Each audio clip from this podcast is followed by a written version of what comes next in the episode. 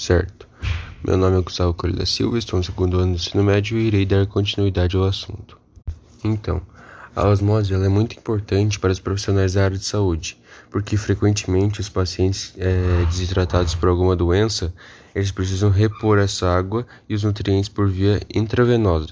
Ah, o sistema de via intravenosa nada mais é do que você aplicar algum medicamento, alguma coisa diretamente na corrente sanguínea, por exemplo, as vacinas. Para isso, é necessário injetar uma solução que apresente a mesma concentração de solutos que o sangue do paciente, isto é, uma solução isotônica. Iso quer dizer que tem a mesma proporção, né? a mesma concentração que ali é de soluto do sangue do paciente. Se a água pura fosse usada para esse fim, o interior de uma célula do sangue apresentaria maior concentração de soluto comparado ao solvente.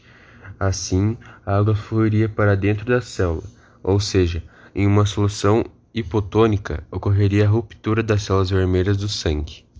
Já a situação oposta aconteceria se a concentração da solução intravenosa, que é a solução é, diretamente na corrente sanguínea, fosse maior do que o conteúdo das células sanguíneas, que daí no caso seria a solução hipertônica.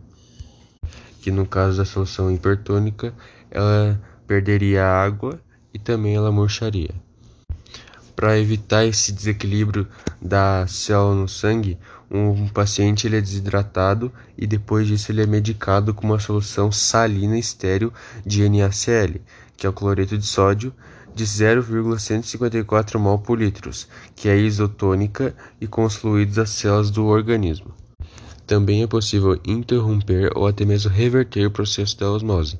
Para isso, basta aplicar uma pressão externa sobre a solução de maior concentração. Assim, as moléculas dissolventes são impedidas de se movimentar no sentido espontâneo. Agora o Ivan vai dar continuidade é, e explicar um pouquinho mais a fundo sobre a pressão.